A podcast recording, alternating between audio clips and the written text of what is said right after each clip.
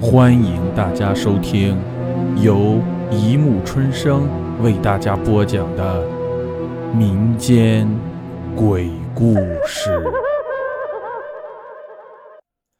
第五十五集《血咒》。某天晚上，夜寒如水，皓月当空，大地矿系的几个男生突发奇想。到操场上去烧烤。十一点多了，操场上一片寂静，空无一人。几个人很快就生起了火。突然，生火的地下响起一阵噼噼啪啪的声音。大家觉得很奇怪。一个人开玩笑说：“以前咱学校的操场下……”是关过王光美的，说不定这里就是他藏宝藏的地方。几个人虽然不信，但好奇心大起，把火移到一边，在地下挖了起来。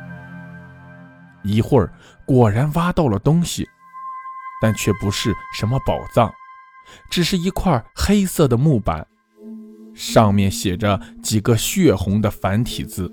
地矿系大多语文都不好，大家公推一位语文好的同学来读，看看其中是否牵连到宝藏之事。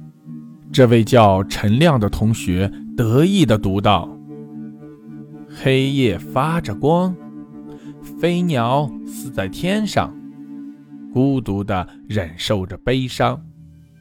三昼其现，越者必亡。”嗨，大家哄了一声，还以为真有什么宝藏，原来是无聊的玩笑。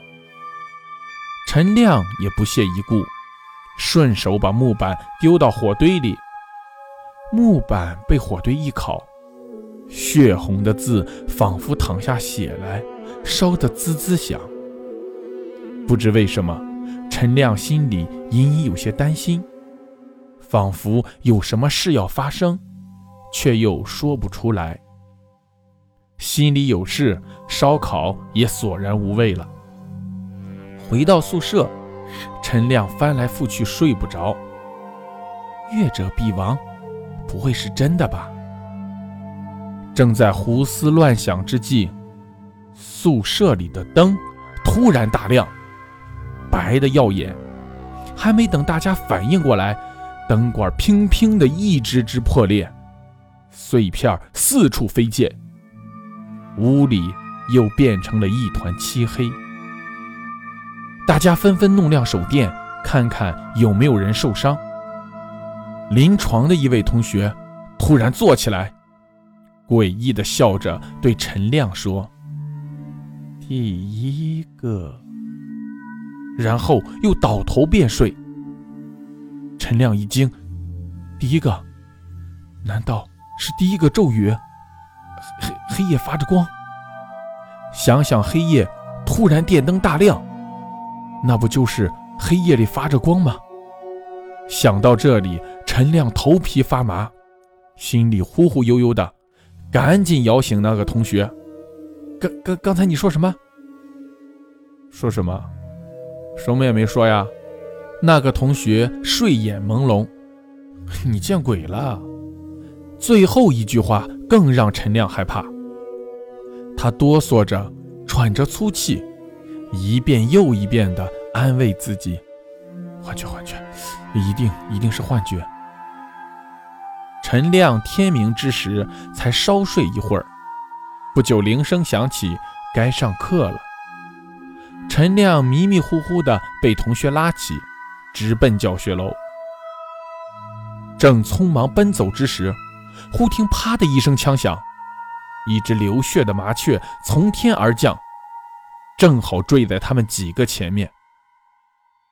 陈亮吃了一惊，飞鸟死在天上，第二个诅咒应验了。陈亮浑身发冷，心乱如麻。这时，本校的一个体育老师提着一支气枪，笑嘻嘻地跑过来，捡起麻雀，经过陈亮面前，突然抬起头来，对陈亮阴阴的笑了一笑，露出一口白森森的牙，说道：“第二个。”陈亮顿时面无人色，浑身发抖。同学见他不走，光是站在原地哆嗦，问道：“呃，怎么了？怎么了？”陈亮一把抓住同学的胳膊，结结巴巴的问：“他他他他刚说说什么？神经，什么也没说呀！快走，上课了。”同学拖陈亮到了教室，陈亮却根本无心听课。好容易挨到下课，赶紧去找他熟识的一个老师，把这件奇异的事告诉了他。不料老师却哈哈大笑。世间哪有这种事？我们唯物主义就是反对这种不着边际的唯心主义。我看你是最近学习压力太大了，大学生嘛，应该有张有弛。哎，我这儿有一本莎士比亚的戏剧集，你拿去看看吧。陈亮随手翻开一页，书中用红笔勾了一句。情愿孤独地忍受悲伤。几个血红的字，如同一只只怪兽扑面而来。正是第三个诅咒，如同五雷轰顶一般。陈亮说不出话来，赶紧合上书。这时，老师从眼睛后面射出两道冷电般的目光，阴森地笑着。抚到陈亮耳边，轻轻地说：“第三个。”一股冷气袭遍陈亮全身，陈亮噔噔噔地后退几步。再看老师，正伏案疾书，好像什么也没有发生过一样。陈亮烫手似的甩掉书，夺门而出。三咒齐泄，越者必亡。